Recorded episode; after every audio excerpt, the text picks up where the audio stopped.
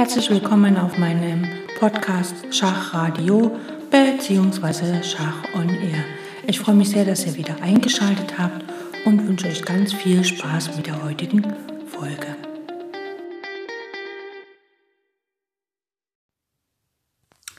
Wir hatten in der letzten ähm, Episode in unserem Endspielkurs die sogenannte Vanchura-Stellung, also die sogenannte Vanchura-Idee in einem Endspiel äh, Bauer und Turm gegen Turm.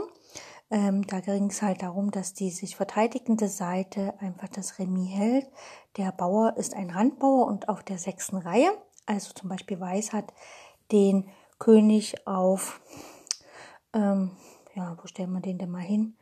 Und zwar hat Weiß mh, mm, den König, sagen wir mal, auf G1 und den Turm auf A8 und den Bauern auf A6, sowie Schwarz hat den König auf G7 und den Turm auf A2. Und die Idee ist halt, dass Weiß natürlich, die Gewinnidee von Weiß ist, dass er mit seinem König auf das Feld A7 gelangt dann den Turm auf die B-Reihe stellt, den Turm auf B6, dann kann der weiße König immer zwischen A7 und B7 pendeln, dann kann auch der König wieder nach B7 gehen und der Bauer marschiert durch. Das ist die Gewinnidee von Weiß. Die Vanchura Verteidigungsidee ist in so einer Stellung, wo der Bauer noch auf der sechsten Reihe steht, dass sich der König auf der gegenüberliegenden Seite auf dem Feld G7 postiert und somit das Feld F6 für den Turm immer wieder unter Kontrolle hält. Der Turm strebt auf das Feld F6, weil dann kann er dem weißen König, falls er wirklich über die B-Linie zum A7-Feld hinwandert, immer von der Seite auf der F-Linie Schachs bieten ohne Ende, was dann zum Remis führt. Und falls aber der König irgendwie doch mal wieder weggeht und den Turm versucht anzugreifen, dann kann der Turm wieder zurück nach B6 oder C6. Und falls der Bauer ähm, nach A7 geht, kann sich der Turm über Turm A6 auf der A-Linie festsetzen und das Remis ist sicher. Also hier in dieser Stellung würde das so aussehen. Sagen wir mal, der weiße König geht nach F1, der schwarze König kann zwischen H7 und G7 hin und her pendeln. Also der weiße König geht wie gesagt nach F1, der schwarze nach H7, der weiße nach E1, der schwarze nach G7 König D1 von Weiß, König H7, König C1, König G7. So, der König steht auf G7 und der weiße König spielt einfach Turm B1, um den schwarzen Turm auf A2 anzugreifen. Der Turm geht nach A5. Er möchte über B5, B6 nach F6. Das ist die Route. So, König B2 und jetzt folgt einfach Turm B5. Ne? Er möchte über B5, B6 nach F6. Ähm, König A3 von mir aus nach dem Schach, Turm B6, König A4 und dann Turm F6. So, und jetzt hat Schwarz seine Ausgangsstellung für die Vanchura Verteidigungsidee im Turmenspiel erreicht. Und jetzt kann Weiß spielen, was er will. König B5, es hakelt einfach von der Seite immer wieder Schachs. König B5, Turm F5 Schach, König B6, Turm F6 Schach, König A7, äh, äh, König B7 Schach, äh, König B7, Turm F7 Schach, König B8, Turm F8 Schach und so weiter und so fort. Ne? Wird der König irgendwann mal woanders hinlaufen, also sagen wir mal, er steht gerade auf B6 und wir haben Turm F6 Schach geboten, äh, König B5, Turm F5 Schach, König C4, Turm F4 Schach. Also wenn der König wieder versucht rüber zu laufen zum Turm, ne, König D3, Turm F3 Schach, König E2, dann kann der Turm natürlich jetzt nicht Turm F2 Schach spielen, sondern er geht einfach nach F6 zurück und folgt A7 der Bauerzug, dann kommt einfach Turm A6 und das ist definitiv Remis. Also das ist eigentlich die Verteidigungsidee, relativ einfach. Sie klappt nicht immer und wir werden uns heute einige Ausnahmen anschauen, einfach um das noch ein bisschen einzuüben, damit der Hörer das dann tatsächlich auch in seinem eigenen Spiel perfekt kann.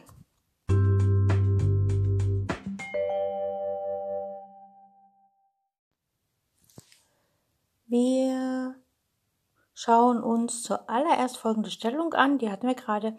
Weiß König G1, Turm A8, Bauer A6 und Schwarz König G7, Turm A2. Weiß ist am Zug, Weiß spielt hier König F1 und Schwarz macht jetzt hier nicht mit, mit dem König hin und her zu pendeln und zu warten, bis der König auf B1 erscheint, sondern spielt sofort da König A5, äh, Turm A5.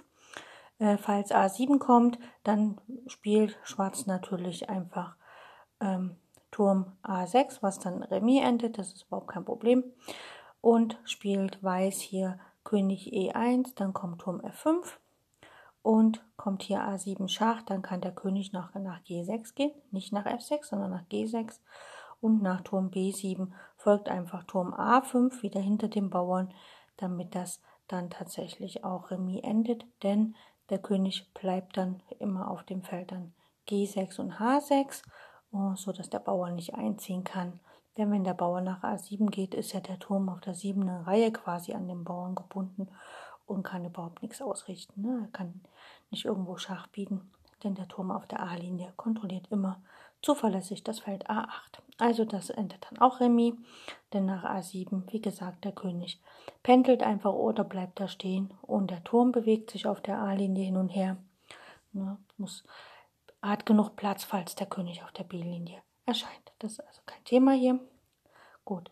Aber wenn Turm A5 gespielt wurde von Schwarz und Weiß spielt König E2, strebt also an den Turm da zu befragen, kommt erstmal Turm E5 Schach, König D3, Turm E6, also sechste Reihe besetzen, König C4, Turm F6, Wanchora, Wanchora erreicht, König B5 und dann hagelt es halt von der Seite immer wieder Schachs wie gehabt. Und Weiß kann sich dem Remis bzw. dem Dauerschach nicht entziehen.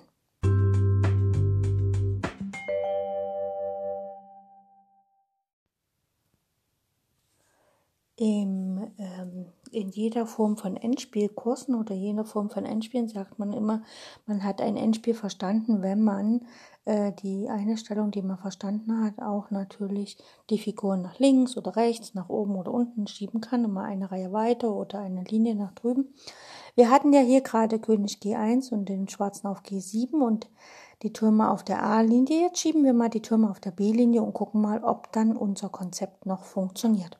Also wir haben quasi den schwarzen Turm jetzt nicht auf A2, sondern auf B2 den weißen Bauern auf B6 statt auf A6 und den weißen Turm auf B8 statt auf A8. Weiß ist hier am Zug und spielt natürlich König F1, klar. Ne? Wir versuchen wieder unser Konzept, mit dem Turm hinter dem Bauern zu bleiben und äh, nach F6 zu kommen und seitliche Schachs zu geben, also Turm B5.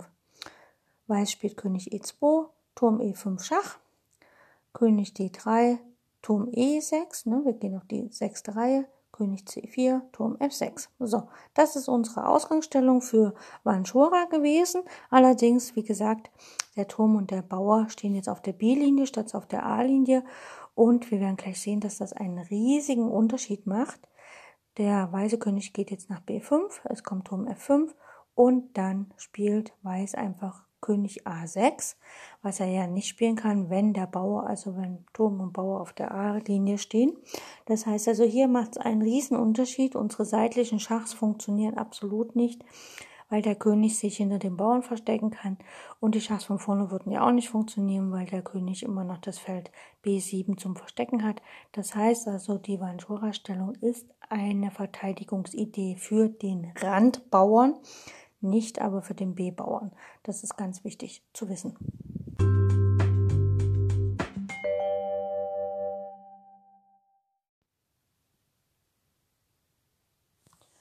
Schauen wir uns die Stellung trotzdem an. Äh, nochmal, und zwar König G1, Turm B8, Bauer B6, der schwarze König G7 und der schwarze Turm B2. Wir haben ja gesagt, diese äh, Vanchura-Idee mit dass wir unseren Turm nach F6 überführen und dann natürlich von der Seite immer Schachs geben, funktioniert hier nicht in diesem Fall. Aber vielleicht kann man ja natürlich auch eine andere Idee verwenden, nämlich es gibt ja eine Strategie, äh, dass man halt selber als mit dem schwarzen König sozusagen an den Bauern heranläuft und ihn dann ergattert.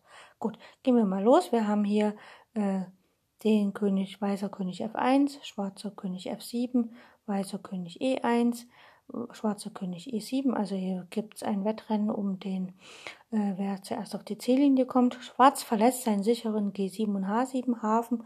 Jetzt gibt es kein Zurück mehr. Er muss sich den Bauern gewinnen, sonst verliert er natürlich die Partie. So, Weiß spielt hier König D1, König D7 und Weiß spielt König C1.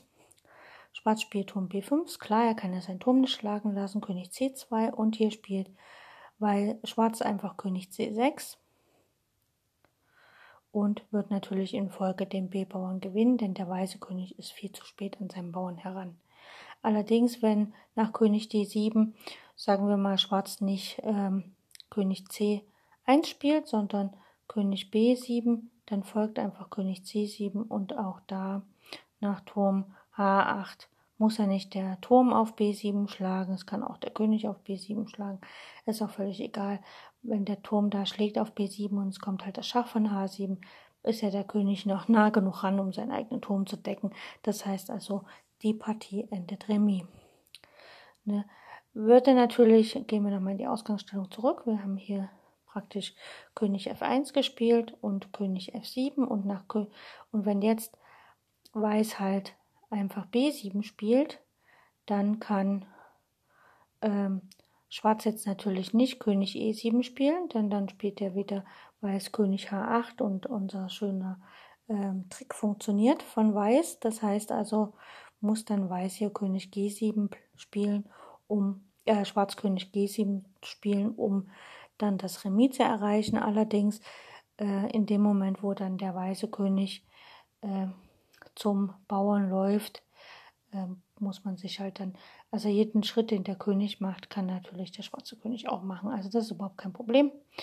Ähm, das heißt, hier muss, ähm, ja, also wie gesagt, äh, Schwarz könnte auch einfach rübergehen, weil wenn der Turm rüberkommt, ähm, reicht das dann? Das reicht dann nicht. Ne? Er muss halt dann gucken, dass er mit Tempo rübergeht. Also, ähm, genau, macht einfach einen Turmzug. Ne? Er geht nicht wieder zu, er kann da stehen bleiben. Er kann jetzt hier einen Turmzug machen und kommt der Turm nach H8, geht er einfach nach G7. Ach nee. Nee, da muss er den Bauern schon schlagen. Also er muss nach B7 auf jeden Fall nach G7 zurückgehen. Ich gucke nur gerade mal, wenn er hier gespielt hat, nach E7 geht. Ach so, ja. Also er kann nach E7 gehen, solange der Bauer ja noch auf der sechsten Reihe steht.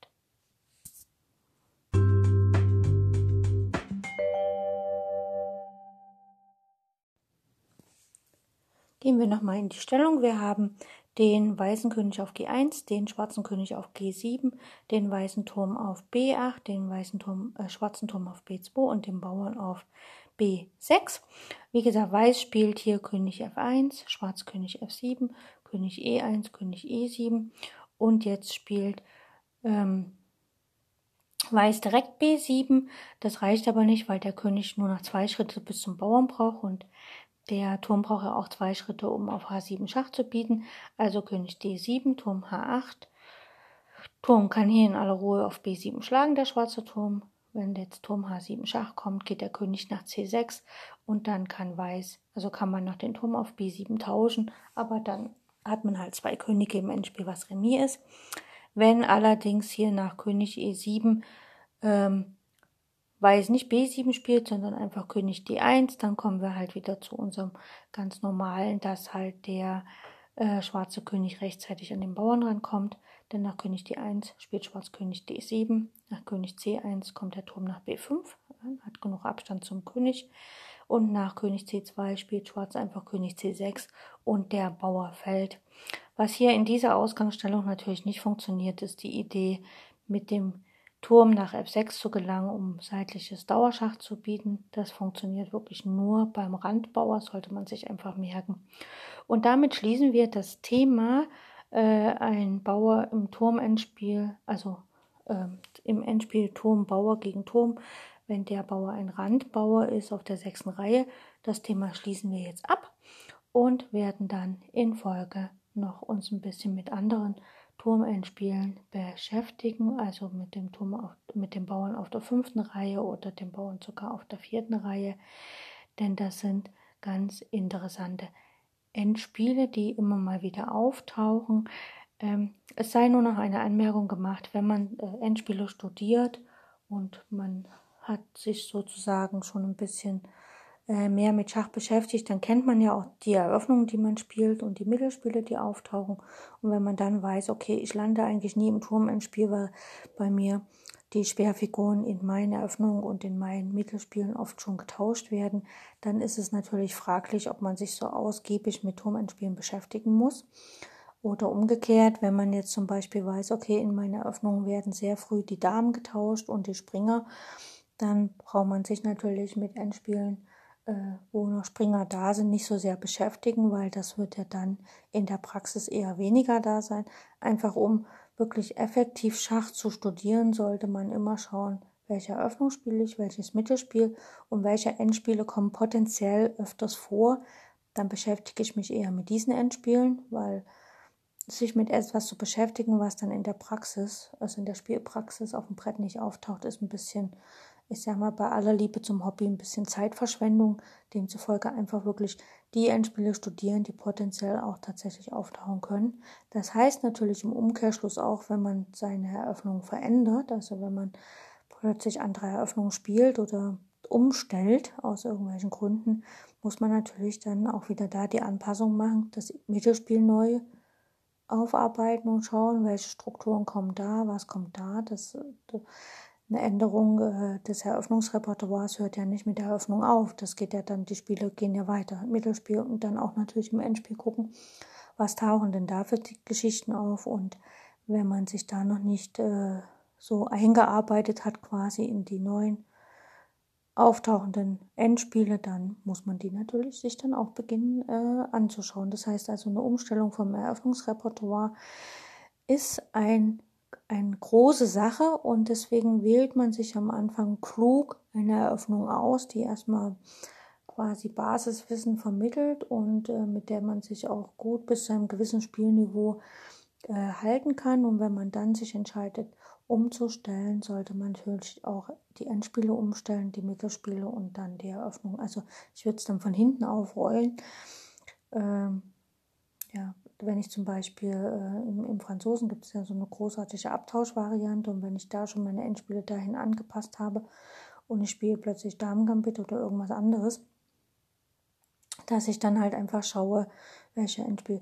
Deswegen guckt man auch bei einer Eröffnungswahl immer, ähm, man wählt die Eröffnung so, dass man quasi einen Eröffnungskomplex hat. Also nicht eine Eröffnung, wo potenziell immer äh, im Mittelspiel äh, Springer oder, oder so auftauchen, Springer und Läufer, äh, Läuferpaar und so, die Strategie und dann in einer Eröffnung muss man sehr aktiv mit ähm, Schwerfiguren sein. Also man passt es immer so an, dass man ungefähr die gleiche Bauernstruktur hat, weil dann fühlt man sich da wohl und dann kann man halt da das Endspiel dran, äh, das Mittelspiel dran aufbauen und dann später auch das Endspiel dazu und so weiter. Also das ist eine Sache, die muss immer gut überlegt sein und wie gesagt, wenn man dann in den Eröffnungen etwas ändert, dann muss man halt dann gucken, dass man zuerst die Endspiele studiert, die zu der neuen Eröffnung passen weil das äh, wirkt sich dann noch nicht so negativ aufs Spielergebnis aus.